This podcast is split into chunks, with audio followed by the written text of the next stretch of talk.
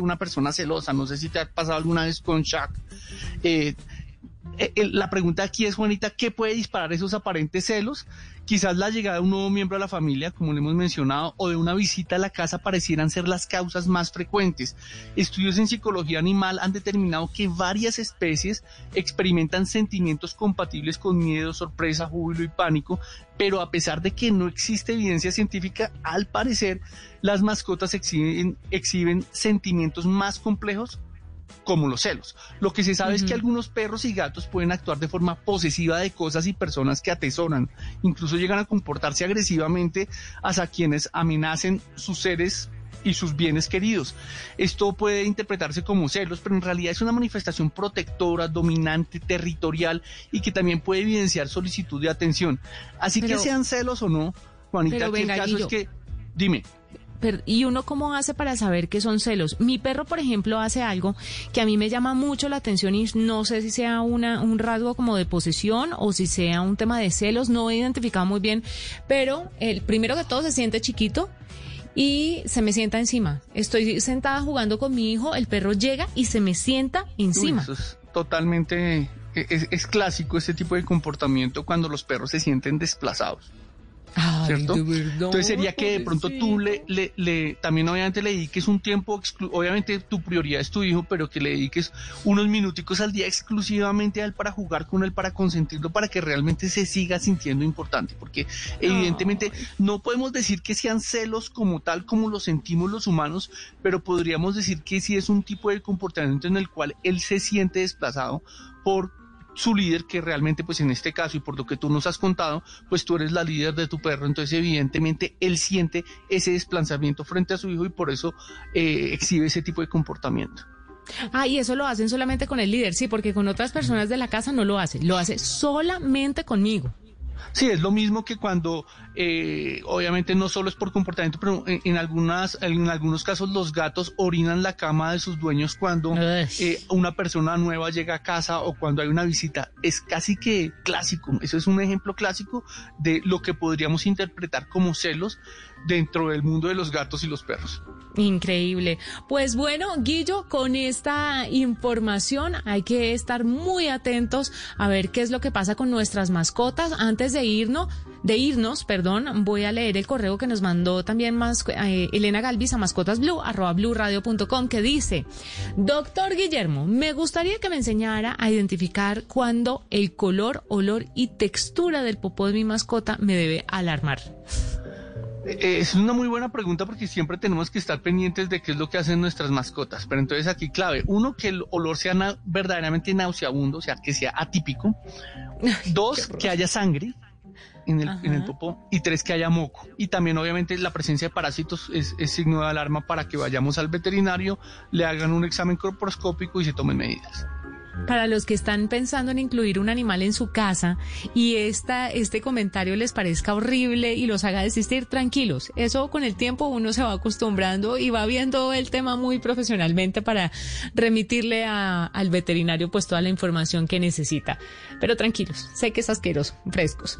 Nos vamos con la siguiente cifra. El demonio de Tasmania ha vuelto a la que un día fue su casa tres mil años después. Lo hace gracias a Devil Comeback, un eh, ambicioso proyecto de reintroducción de la especie en la Australia continental que ha conseguido liberar en total 26 ejemplares en el santuario natural eh, Barrington Tops, un enclave de 400 hectáreas situado en el estado de Nueva Gales del Sur, al este del país. Con esta cifra nos despedimos, que tengan un lindo resto de sábado y nos encontramos dentro de ocho días con una edición más de Mascotas Blue aquí en Blue Radio. Un abrazo para todos. Feliz tarde.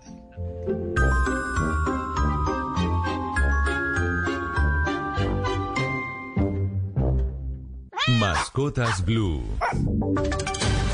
Voces y sonidos de Colombia y el mundo en Blue Radio y bluradio.com, porque la verdad es de todos. Son las 3 de la tarde, 4 minutos. Bienvenidos a una nueva actualización de las noticias más importantes de Colombia y el mundo aquí en Blue Radio. Continúan las reacciones por la libertad del expresidente Álvaro Uribe Vélez. Seguidores y simpatizantes del Partido Centro Democrático realizaron una caravana y una marcha en el corregimiento El Sabanal, esto es en Montería, también con congresistas de esta colectividad celebrando lo que llaman una victoria por la libertad del expresidente. Tatiana Ruiz estuvo con ellos.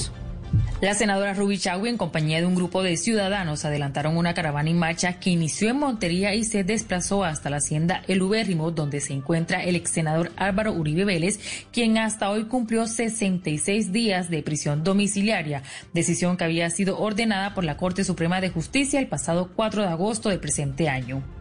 Ante la orden de libertad inmediata, la senadora Ruby Chagui precisó que la decisión de la juez de garantía fue aceptada con respeto y esperanza. Y este es solo un acto simbólico en señal de apoyo al ex senador. Hemos salido aquí eh, nosotros de manera espontánea y solidaria y esta expresión de alegría y felicidad es porque la decisión de hoy es la decisión que impera en la ley, en la constitución, es la decisión que siempre debió ser, porque el presidente Uribe es un hombre honorable y por eso siempre, siempre se debió y se debe defender en libertad. Para este domingo 11 de octubre a las 9 de la mañana está programado que el expresidente Uribe se pronuncie sobre la decisión de la Corte de concederle la libertad inmediata. Tatiana, y precisamente estaremos muy atentos a ese pronunciamiento del expresidente mañana domingo. A las 3 de la tarde, 6 minutos, hablamos de deportes, porque se confirma finalmente que el jugador de la Selección Colombia, Santiago Arias, tiene fractura de peroné. Los detalles, Fabio Poveda. Hola, buenas tardes. El equipo de Santiago Arias, el Bayer Leverkusen del fútbol alemán, dio a conocer el parte oficial de la lesión que sufrió el jugador anoche en el juego ante Venezuela por las eliminatorias mundialistas.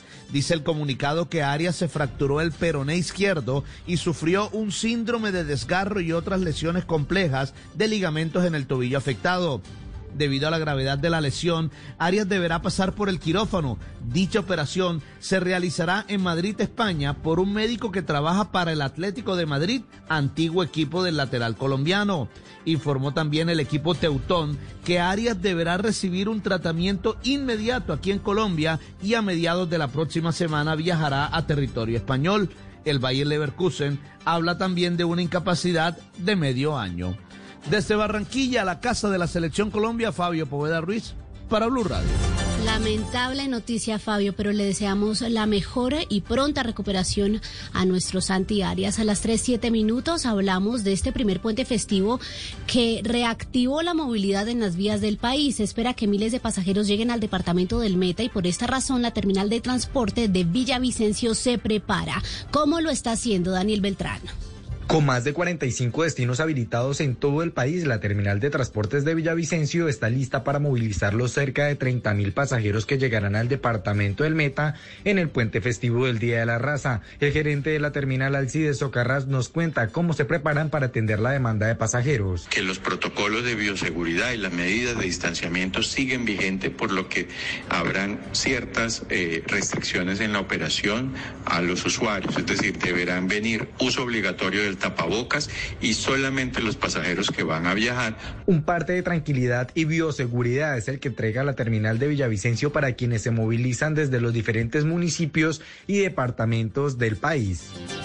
A las 3 de la tarde, 8 minutos, hablamos del presidente Iván Duque que lideró hoy la primera celebración del Día Nacional del Veterano. Esta ley que fue establecida el, año pasado, en 2019. ¿Qué beneficios tiene esta ley para los veteranos? Diana Alvarado.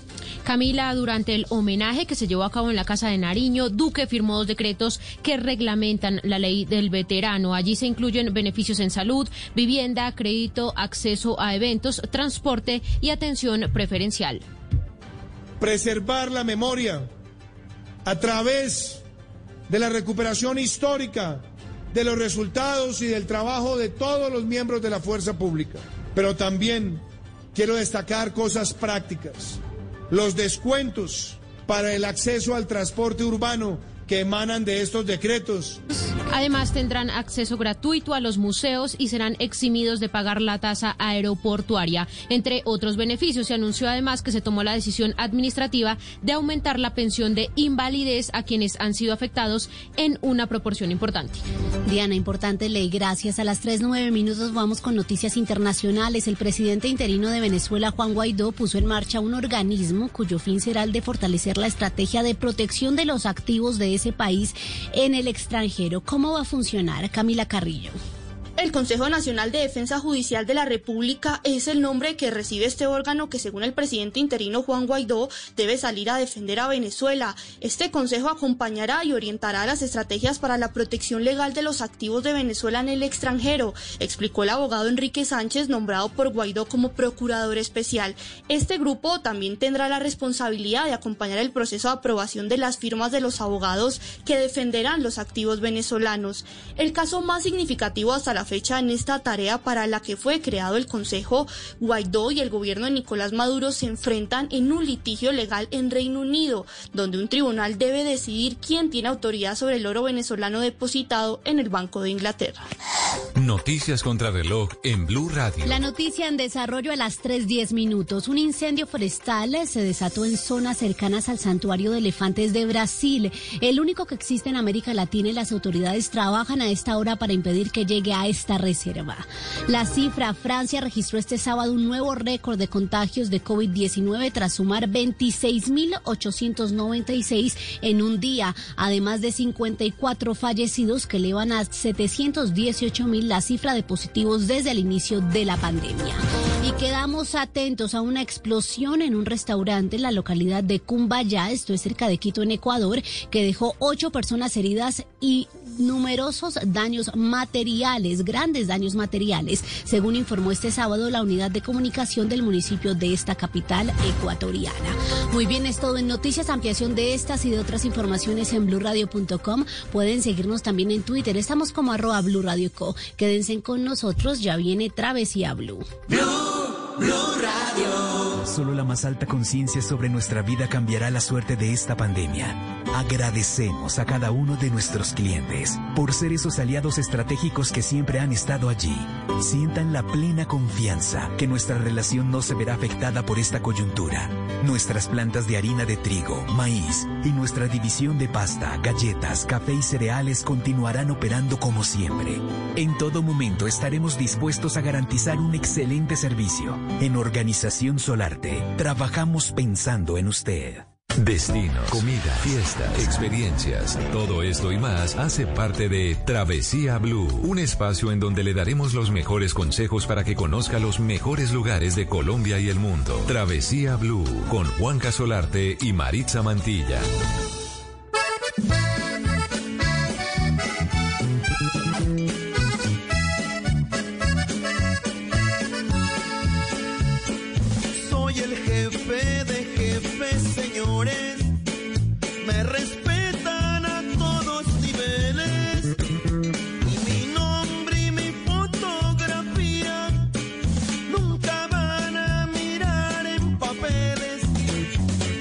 Mí el periodista me quiere.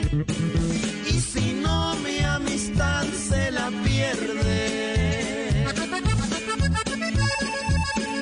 Muchos pollos que apenas nacieron ya se quieren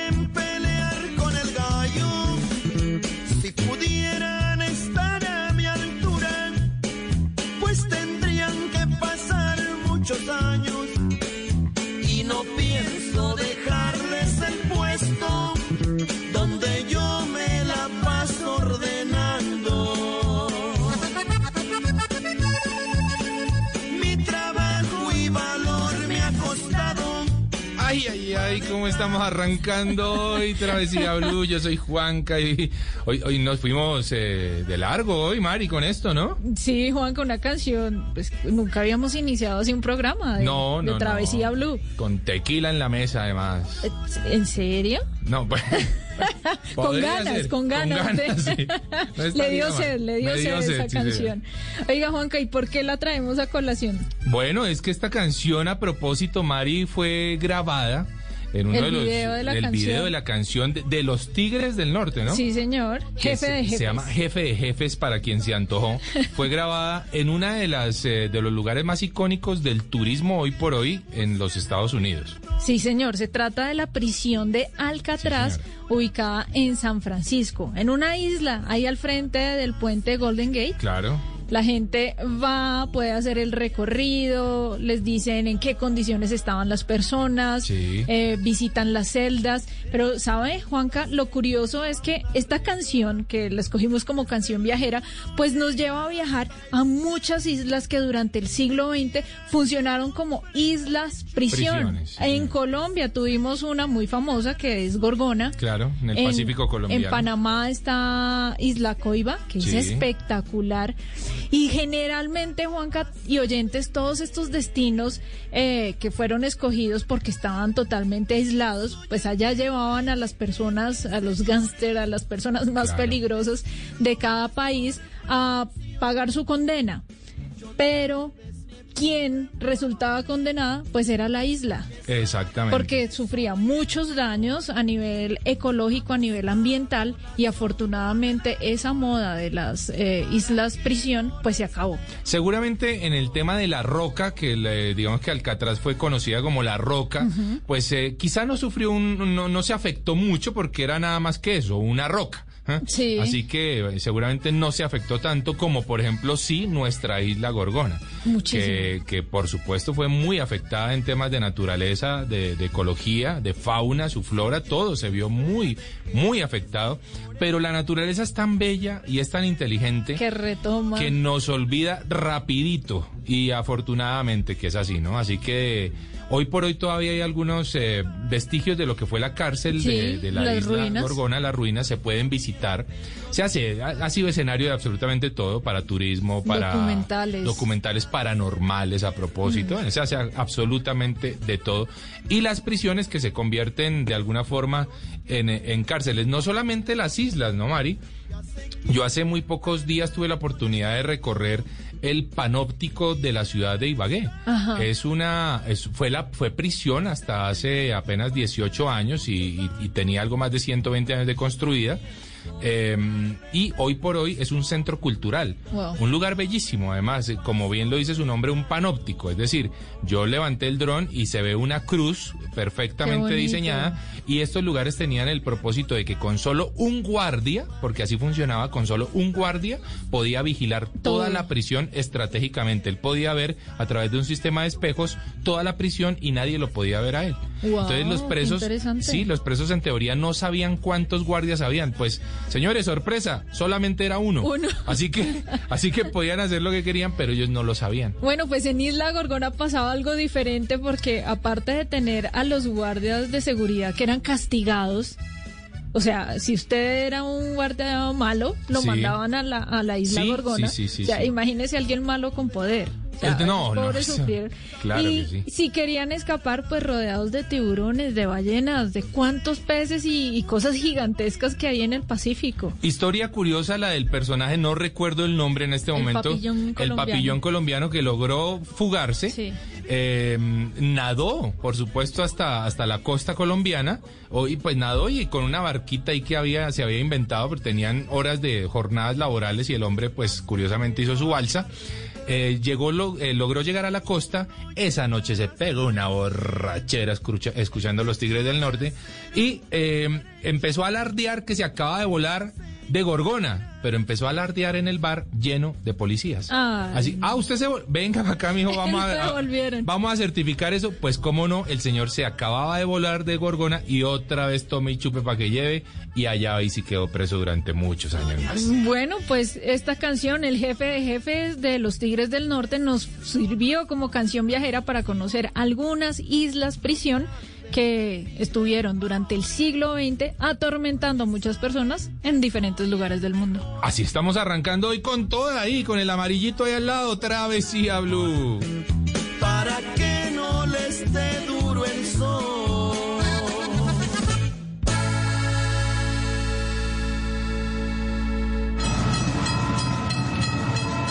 Esto es Travesía Blue.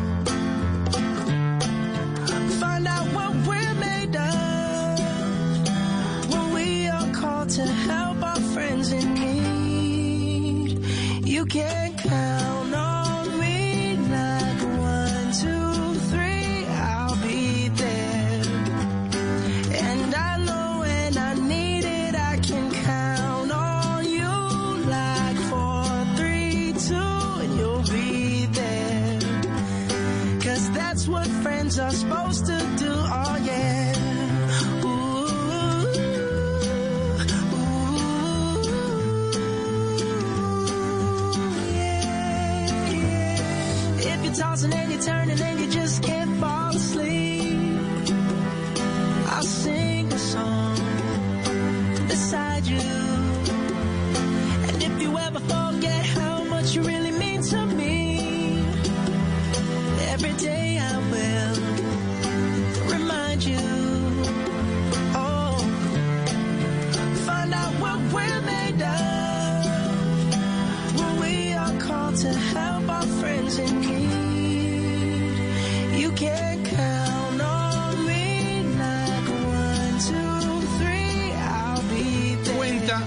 Conmigo, cuenta conmigo. Concho Me, que canta Bruno Mars. A propósito, qué bueno es Bruno Mars. Qué buenas canciones acá. Me encanta Este muchacho realmente Me buenísimo.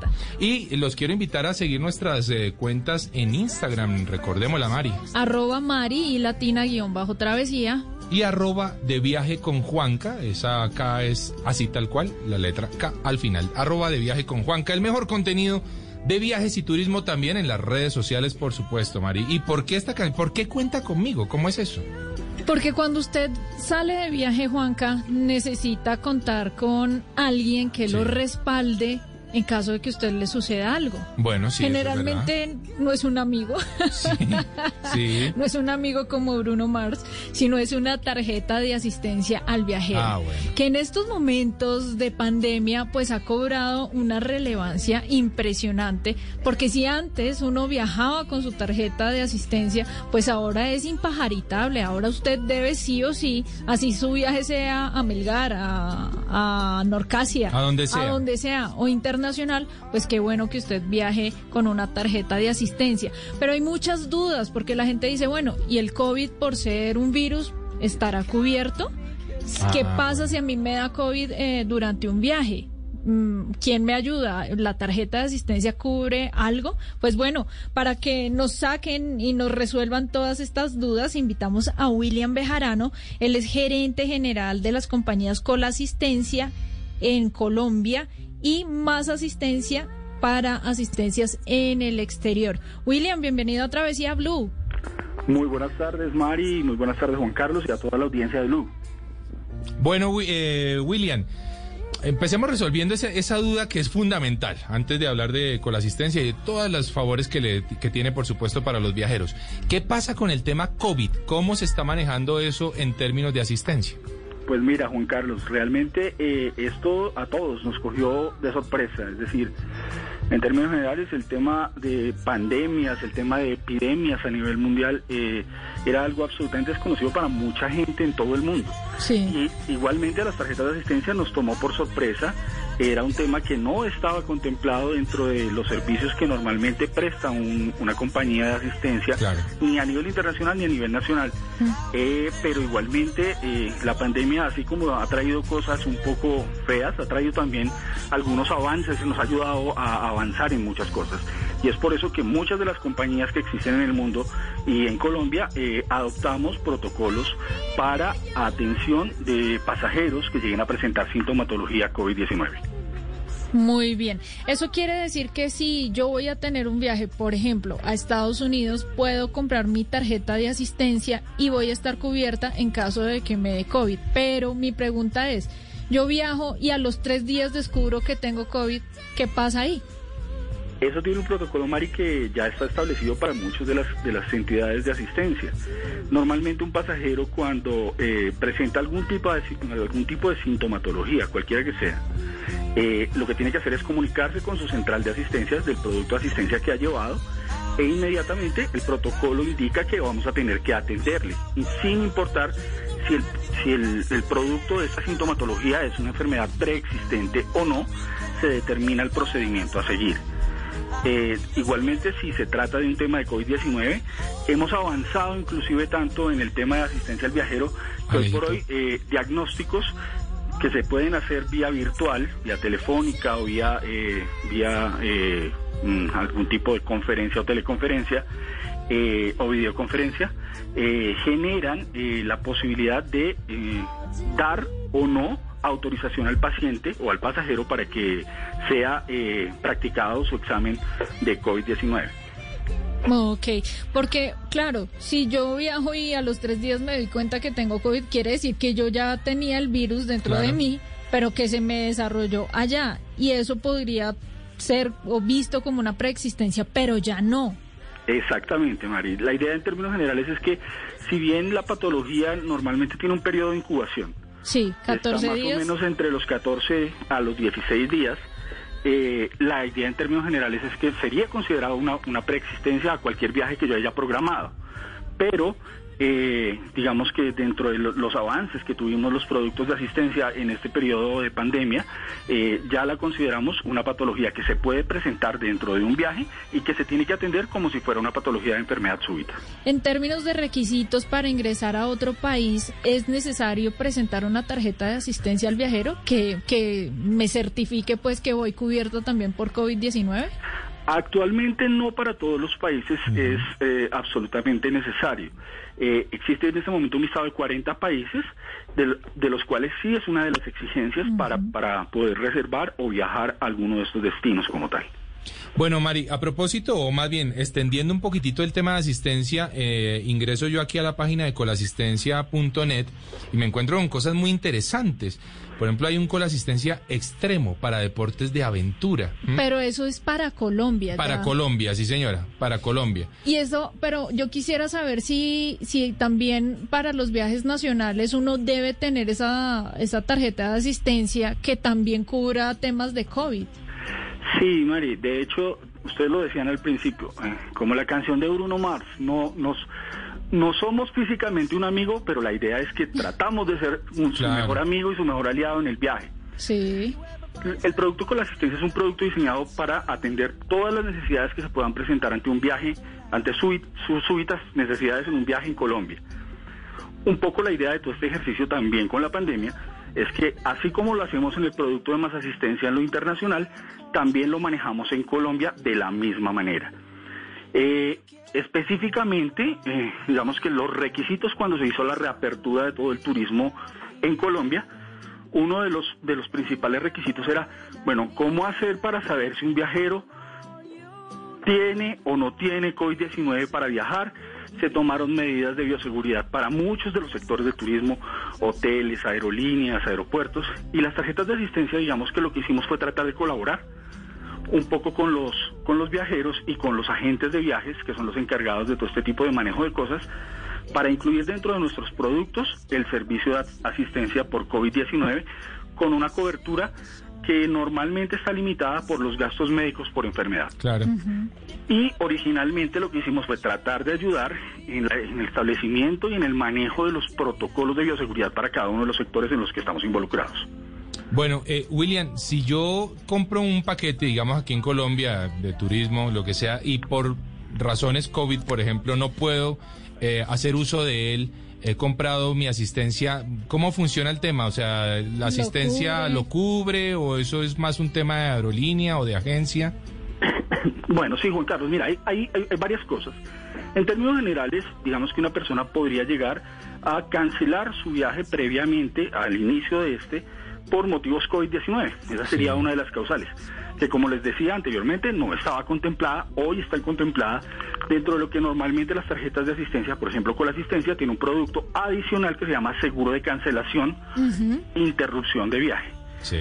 Este, este, este seguro de cancelación tiene un costo adicional a lo que es el valor y el servicio de asistencia. Una cosa es todo el tema de asistencia médica por enfermedad o por accidente y otra cosa es lo que se hace previamente para prevenir algún tipo de eh, dinero que no pueda recuperar el cliente ante la cancelación del viaje por un motivo, por ejemplo, COVID-19. Si yo, por ejemplo, tengo programado mi viaje en diciembre para San Andrés, por poner un ejemplo, Sí. compro mi paquete turístico completo, tiquetes aéreos, hotel, eh, algunas atracciones, etcétera, etcétera.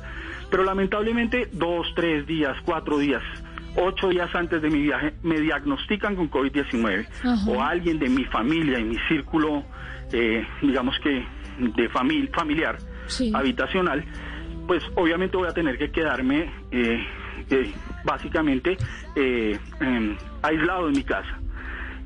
por esa razón no voy a poder asistir al viaje las aerolíneas, los hoteles pueden, digamos que, tener penalidades por ese, por ese no show, por, ese no show de, presentación o por no utilizar mi paquete. Y del valor general que yo haya pagado, se quedarán con un dinero. Ese dinero está cubierto por un seguro de cancelación de viajes que ante el motivo COVID-19 básicamente va a reintegrar esto al usuario final. Buenísimo. o sea, qué, qué buena información para los oyentes saber que pueden ahora viajar protegidos, además por temas de COVID-19, no solamente por las cosas que antes nos podían pasar, como una fractura o que nos enfermáramos, no sé, alguna enfermedad digestiva, yo que sé que son como las cosas más comunes. Eh, William, yo quisiera saber también el tema de costos. ¿Se han incrementado mucho eh, los costos en estas tarjetas de asistencia al viajero teniendo en cuenta que ahora cubren COVID-19? Realmente no, Mari. Fíjate que de una u otra manera, eh, digamos que muchas de las tarjetas de asistencia, y hablo específicamente en el caso de más asistencia, el caso de colasistencia, para la parte internacional o para la parte nacional, han modificado, obviamente sí, sus, sus coberturas, eh, han mejorado un poco el performance de lo que es la atención virtual, que se hace muy necesario en este momento, pero sus costos no, no, no fueron modificados, no fueron incrementados. Inclusive, hemos desarrollado productos adicionales con unos costos bastante interesantes y hemos tratado de empezar a desarrollar productos con coberturas un poco más amplias para, digamos que algún perfil de clientes con necesidades un poco más amplias. Buenísimo. Bueno, William, para ir finalizando, ¿por qué es importante viajar con una tarjeta de asistencia al viajero, así sea a Melgar? Mira, yo siempre he dicho que internacionalmente tú cuando cambias de, de, país eh, y que empiezas a conocer países nuevos o destinos nuevos, cambias de cultura, cambias de religión, cambias de eh, comida, cambias de, inclusive toda esa red que tienes tú montada en tu país desaparece. Cambias de idioma y empiezas a tener problemas cuando surge algún inconveniente. Eh, qué bueno tener a alguien que te pueda solucionar esos problemas con tan solo levantar un teléfono. De la misma manera a nivel nacional, eh, tienes ese tipo de problemas. Uno podría pensar que en Colombia ya tiene todo resuelto, pero definitivamente, y más en tiempos tan de incertidumbre como los que tenemos actualmente con el tema eh, de, bioseguridad y autoprotección, eh, ir a un centro médico a veces por un dolor de estómago simplemente se puede convertir en algo que puede ser preocupante para un cliente. Es importante contar con la asesoría necesaria y obviamente eh, oportuna de profesionales que te puedan orientar, inclusive solamente con levantar un teléfono. Bueno, ahí está. Pues para quien quiera tener más información de Colasistencia, los vamos a encontrar en Facebook como Más Asistencia, en Instagram Más Asistencia y por supuesto en la web www.masasistencia.co colasistencia.net. Así que muchas opciones para que la gente pueda descubrir eh, la manera de viajar tranquilo ahora en, estos, en esta época de tema COVID. Gracias, William, por haber estado en Travesía Blue. Juan Carlos, muchas gracias a ustedes y a todos los oyentes. Continuamos en Travesía Blue.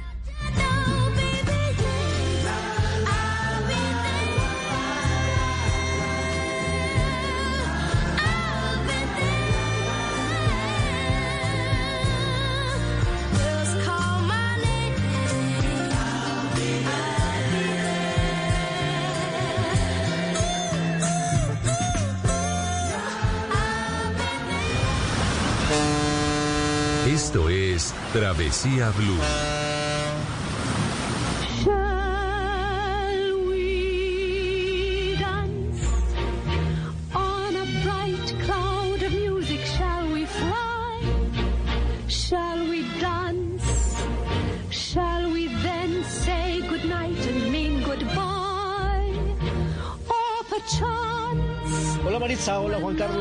Cinema Travel vamos a hablar de uno de los calvos más famosos del cine. Y no estoy hablando de Juan Carlos Solarte, estoy hablando de Jules Briner, el famoso enigmático calvo que en 1956 protagonizó El Rey y yo, una adaptación del musical de Margaret Landon de 1862 que nos hablaba de Anna Leowens, una institutriz inglesa que llegaba al Palacio Real de Siam para hacerse cargo de la educación de los hijos del rey, un hombre autoritario, pero que queda cautivado por la belleza de esta institutriz y la vuelve en su confidente. Y Jules Briner, el protagonista, tenía un aire enigmático y murió un día como hoy, por eso estamos hablando de esta película de 1956, pero también lo recordamos por los Diez Mandamientos, él hizo el papel de Ramsés y también lo recordamos por los Siete Magníficos.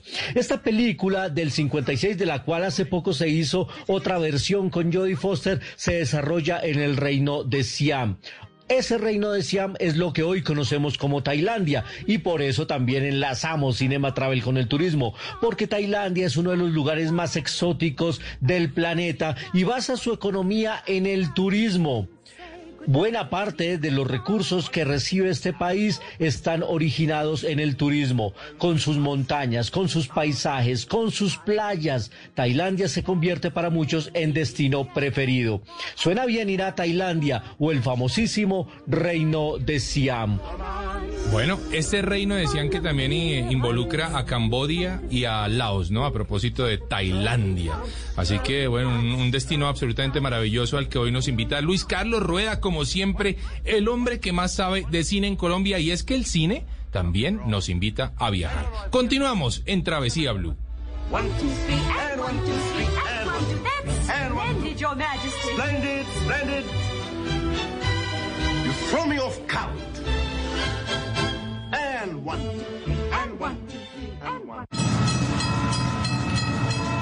Esto es Travesía Blue. Puede que no le haga falta nada, aparentemente nada. Muy lindo en Instagram lo que postea.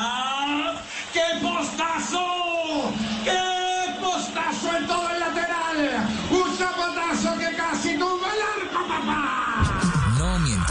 Lo extrañabas. Blue Radio, Radio Eliminatoria. Calienta con todo el fútbol colombiano. Este sábado, Nacional Junior. Y el 13 de octubre, Colombia. Chile. En Blue Radio, Radio Eliminatoria. En Blue Radio y BlueRadio.com. Con nuestra selección Colombia, siempre. Solo la más alta conciencia sobre nuestra vida cambiará la suerte de esta pandemia. Agradecemos a cada uno de nuestros clientes por ser esos aliados estratégicos que siempre han estado allí. Sientan la plena confianza que nuestra relación no se verá afectada por esta coyuntura. Nuestras plantas de harina de trigo, maíz y nuestra división de pasta, galletas, café y cereales continuarán operando como siempre. En todo momento estaremos dispuestos a garantizar un excelente servicio. En Organización Solarte, trabajamos pensando en usted. Imperdible, mágico, fantástico, baratísimo. En Travesía Blue, viajando con famosos.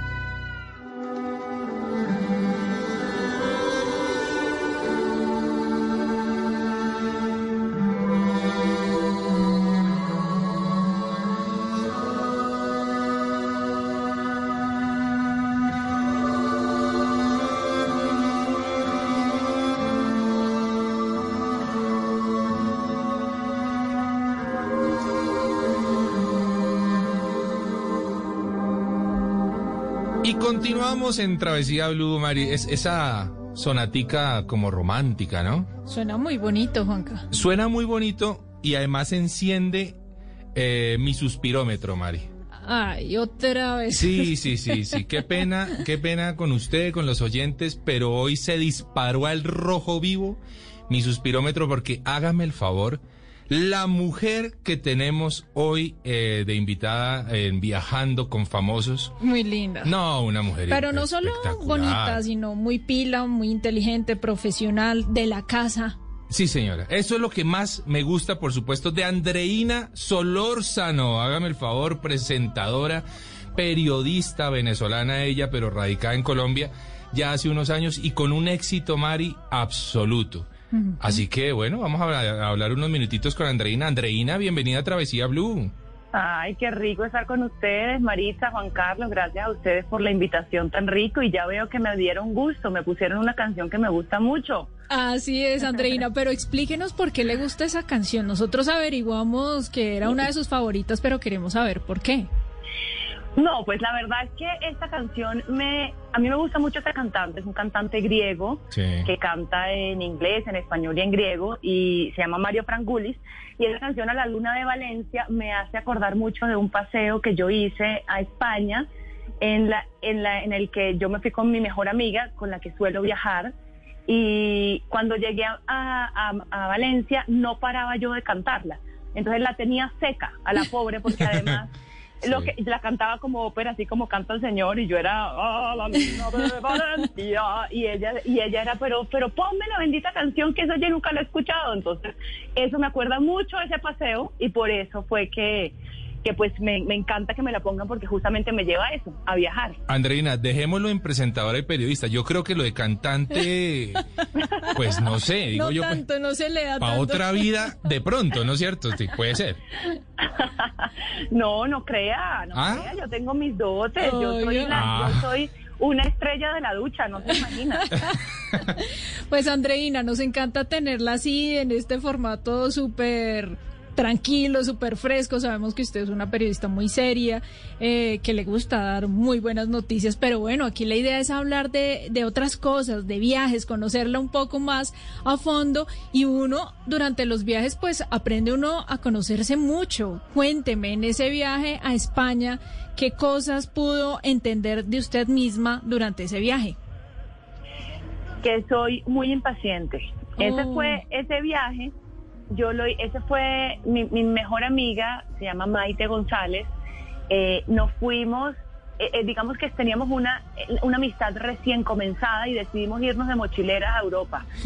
Y nos fuimos a por cinco países con un, pero muy malas mochileras, ¿no? Porque además nosotras con unas mochilas y hacíamos compras, o sea, Ah, la bueno. mochila, no podíamos con la mochila, Claro. me- nos tocaba levantarnos una a la otra así, pero me di cuenta que era impaciente, en- es que con viajar con alguien es difícil. Claro. Y ella y yo, ese era nuestro primer viaje, ya ahora ya, ya nos acoplamos y ya nos conocemos y nos entendemos, pero en ese momento yo soy de las que se levanta temprano, de las que hace itinerario, las que vamos para acá, para allá, para allá, y ella era de la que se levanta más tardecito, le gusta arreglarse y ponerse linda, y yo era como, pero no importa, vamos, conozcamos. Entonces yo me acuerdo que fue un trabajo a la tolerancia, pero eso es lo lindo, que, que en los viajes pasa de todo, inclusive eso. Bueno, pero esa terquedad es la, es la que es extraña justamente porque nos decía hace un rato que con ella viaja frecuentemente, con esa amiga, y siempre le hace la misma, o sea, siempre ella es muy distinta a lo que es Andreina en un viaje. Entonces, ¿cómo se logra finalmente, cómo, cómo se termina viajando con una persona que es tan distinto a uno? No, pues yo creo que es, es como en un matrimonio. Yo Ajá. antes, yo viajaba con ella porque, digamos que en ese momento no estaba casada, ahora estoy casada y en el matrimonio me parece que es lo mismo. Uno siempre tiene que ceder parte y parte Claro. y ella y yo empezamos a entender cómo éramos cada una y a darnos gusto en algunos momentos, en unos viajes más a ella, en unos viajes más a mí. Por ejemplo, yo me hice un viaje que yo nunca, yo hay un viaje que hicimos, fuimos a, a Tomorrowland en, en Bélgica Sí. al Festival de Música Electrónica. Ese no es mucho mi estilo, pero ella moría por ir. Y yo ahí dije, le doy gusto, va, nos vamos y no y yo la acompañé. Terminé disfrutándomelo igual o más que ella, Ah, bueno. pero digamos que fue en, en es- esa de ceder. Yo voy a Tomorrowland contigo, pero tú después, después, después seguimos juntas otro paseo y fuimos a Ámsterdam. Entonces fue como, como, bueno, toma y dame. Yo creo que eso es parte también de los viajes y tener un buen partner de viaje es encontrar una persona que te esté dispuesta a darte gusto, pero que también uno le dé gusto a esa persona. Andreina, usted nos ha hablado de esos viajes en compañía, ya sea de un amigo o de su pareja. Cuénteme si ha tenido la oportunidad de hacer un viaje sola y si le gustó y si repetiría esa experiencia. es un pendiente que tengo en la vida porque creo que eso es, eso, yo creo que, que es una experiencia bonita y nunca la he tenido. Me gustaría hacerlo. ¿Algún temor, algo la ha detenido para hacerlo? No, sencillamente que digamos que uno en, en este trabajo también tiene las vacaciones muy contadas y ya decides pues obviamente tomártelas ya sea con tu pareja, eh, sobre todo con tu pareja, porque bueno, no son tantos los días, entonces es difícil como decir, bueno, agarro mi, mi chingue, mis chiritos y me voy yo solita. Pues, pero, pero la verdad yo creo que sí hace falta. Yo creo que es bonito uno, además, ponerse en esa situación que no estás en un lugar de confort y tener que conocer, que hablar, que expresarte, que haces cosas que seguramente no harías si, si estás acompañado. Entonces eso creo que es una experiencia que tengo pendiente. Me gustaría la India. Mm. Siempre he pensado en ir a la India, pero la verdad viajar solo a la India en este momento no está muy... no lo haga, Andreina, por favor. No, mejor acompañada y si va con una agencia de viajes mucho mejor. Se lo digo por, por experiencia, es un destino maravilloso, aprende uno muchísimo, pero es un destino que conmueve de muchas formas. Entonces es mejor estar seguro. Es verdad. Bueno, Andreina, em, ¿qué destino? Bueno, ya entiendo que la India ahí está entre, entre, em, los entre los pendientes, exactamente. Hablemos de Colombia. ¿Qué destinos le, ha sorprendido? ¿Ha tenido la oportunidad de viajar por Colombia? Bueno, yo quedé enamorada, sí, yo he tenido la oportunidad de viajar por Colombia y yo estoy enamorada del Chocó y del Pacífico. Eh, estuve en Nuquí en, en unos días, eh, hace como el año pasado, no, eh, el 2018 fui. ¿Viendo ballenas? Y mira que fui justo antes de las ah, ballenas, no alcancé, pero yo quedé enamorada de ese lugar porque eso es tan virgen, o sea, que, que existen lugares con una naturaleza tan exuberante y tan vírgenes a los que podemos ir y, y, ser y sentirnos en otro, o sea, es otra cosa, yo no, yo había ido muchas veces al Caribe, soy de, soy de playa, pero el, el Pacífico es otro, es otro cuento. Y a mí, yo a mí de verdad me quedó gustando muchísimo, aparte la gente, o sea, porque un viaje no es solamente obviamente ir, conocer, ver, sino también relacionarse con la gente y darme cuenta de que ahí había una gente con un que tal vez no han tenido, digamos, el el apoyo del Estado y que no tienen todas las cosas cubiertas, sin embargo tienen una felicidad y que la brindan y que la regalan y una sonrisa y una, una alegría que yo de verdad que quedé muy, muy enamorada de ese lugar. Y hay otro eh, que es el, lugar en donde me comprometí y me casé. Sí. Y, justo lo hicimos allí porque no, porque ese lugar se robó nuestro corazón cuando lo conocimos y fue el archipiélago de San Bernardo, ah. en donde está el islote de Santa Cruz, que es la isla más superpoblada. Usted nos está hablando también de Isla Múcura, de Punta Ahí Faro. se debió casar. Exacto. No, no, no me casé en Punta Faro, me casé en me casé en Tintipán, ah, que es otra de las islas, en una casa que, que alquilamos allá pero sí me conozco toda la zona y la verdad que me encanta. Esos son unos azules que uno no se puede imaginar, esos colores de mil tonos de azules en un mar y de verdad que, que es espectacular ese sitio. Recordémosle a todos nuestros oyentes que este islote del que habla Andreina, justamente de Santa Cruz, al que se le hizo hace no mucho tiempo un documental muy interesante, es uno de los lugares más densamente poblados en el planeta, de las islas más densamente pobladas en el planeta. Tiene más o menos la superficie de una cancha de fútbol para que lo pongamos en proporciones, ustedes ven a veces 22 jugadores y uno siente mucha gente, bueno, pues en esa misma proporción viven algo más de mil personas, viven, ¿no? viven, viven, no se juegan un picadito, sino que viven allí algo más de mil personas, así que sí. Usted abre la puerta de su casa y llega a la sala Ya está en la sala del vecino. Del vecino. Tal cual, sí, señor. Es increíble. Claro, y todos son familia, casi todos son familia, son primos, tienen una, una, una comunidad bonita como de solidaridad, ¿no? Sí. Entre todos son muy solidarios y, se ayudan unos a otros.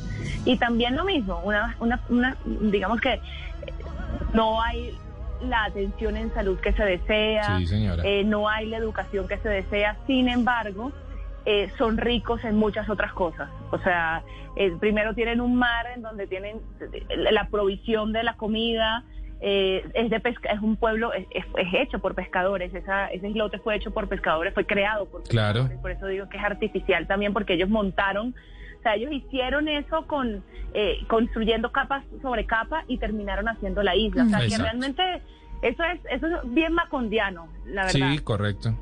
Sí. Bueno, Andreina, ahora vamos a tomar un avión y nos vamos cerquita, nos vamos a su tierra. Yo quiero que me diga de Venezuela cuál es ese paisaje que usted quisiera recomendarle a la gente que pudieran visitar algún día.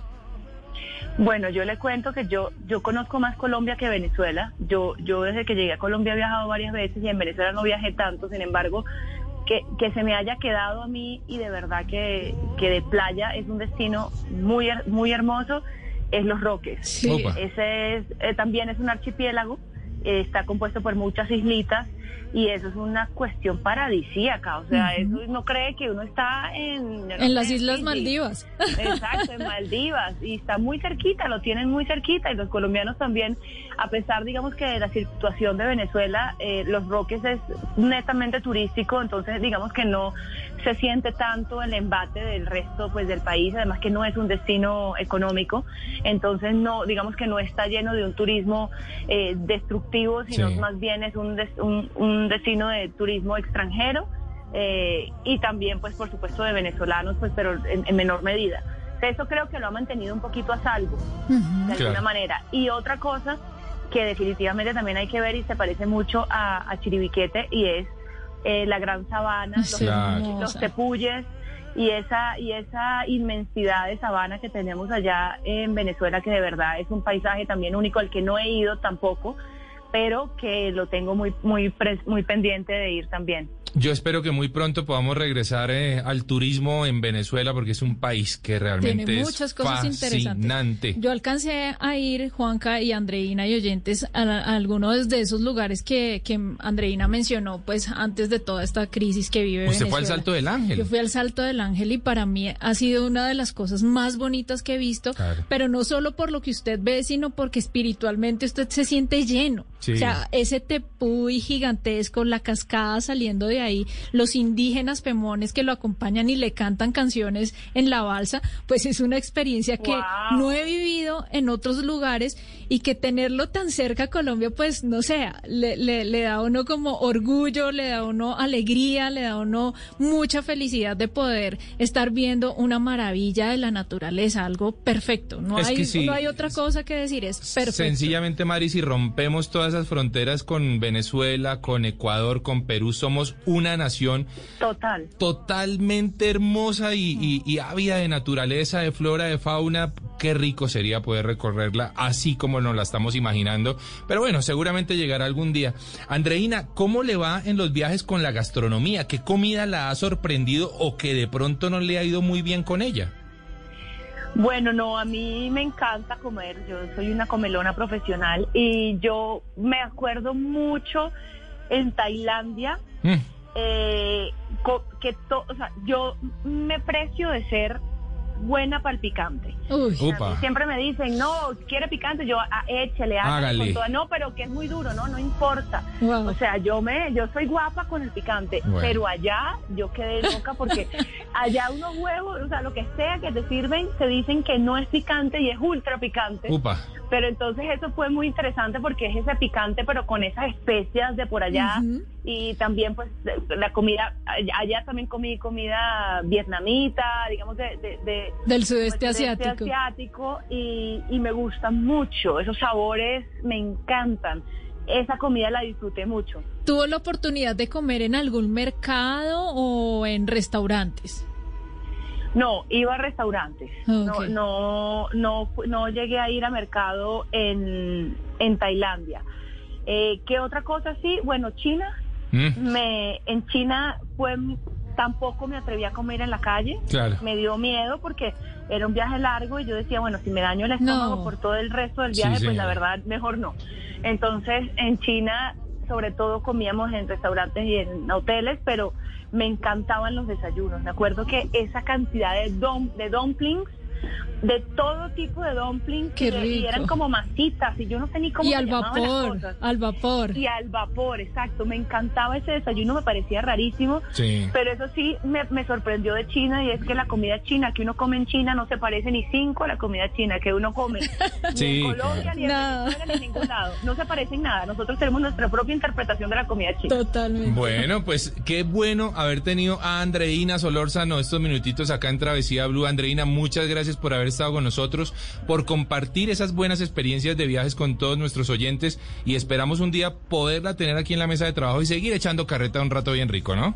Uy, sí, como ustedes vieron, a mí eso no me cuesta. Yo me, me saca, me agarra la lengua y yo aquí me sigo hablando todo el día de viajes. Prepárese, prepárese una buena canción, ¿no? Eso sí. O mejor aún, Juanca, ¿qué tal si nos la llevamos un día a un programa de travesía? Mejor todavía, mejor todavía. Nos la llevamos de invitada, claro que sí, Andreina. Muchas gracias y feliz resto de tarde. Igualmente para ustedes y muchas gracias por tenerme. Un abrazo a ambos. Continuamos en Travesía Blue.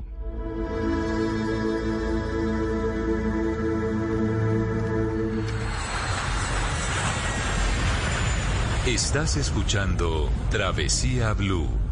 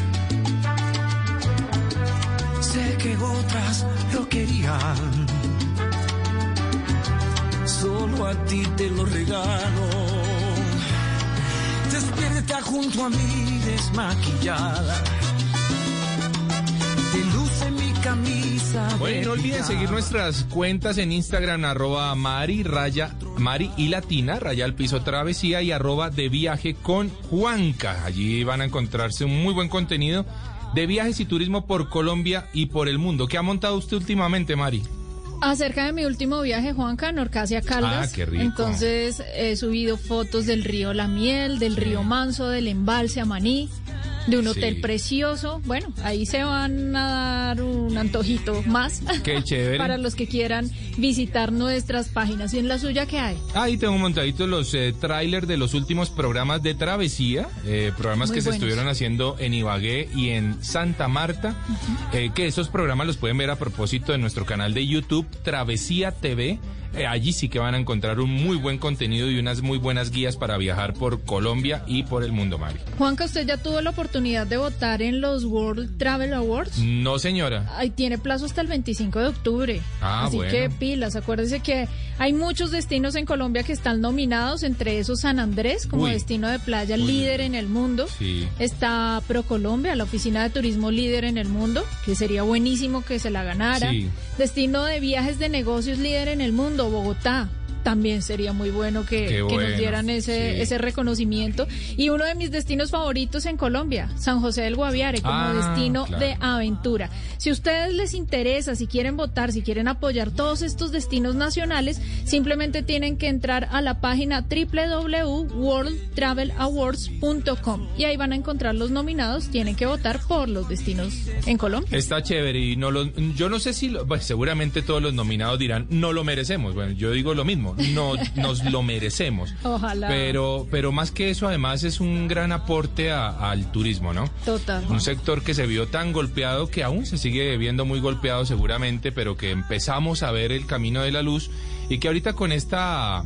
Con, estas, con estos meses de vacaciones que ya se avecinan, Mari, pues seguramente todos esperamos despegar definitivamente eh, ese tren de, de la victoria finalmente para el turismo que, hombre, tanto los hemos extrañado. recuerden que hay muchos destinos en Colombia que ya están totalmente organizados, que tienen todas sus cosas, sus reglamentos, todos los temas de bioseguridad al día, para que ustedes investiguen y exploren y vayan a destinos diferentes a los que ya fueron. Eso sí. Hay muchas cosas en nuestras cuentas de Instagram, van a poder verificar la cantidad de destinos hermosos que tenemos en Colombia. Recordar que el turismo rural es eh, el turismo rural y comunitario. naturaleza. El de naturaleza. Estos son los destinos a los que hay que apuntar porque son los ¿Qué tal destinos un Puerto que... Leguízamo? Uy, qué rico. Queda, Claro. queda lejísimos, Puerto Lejísimos. Claro que sí. Puerto lejísimos. Pero es espectacular y van a vivir un tipo de turismo totalmente diferente. ¿O qué me dice usted de las cascadas del fin del mundo en No, Putumayo? no, no me más, eso es una maravilla natural. O Amaní, el embalse de Amaní en Caldas. No, no, es, que, tanto... hay, hay muchísimos, muchísimos destinos por recorrer.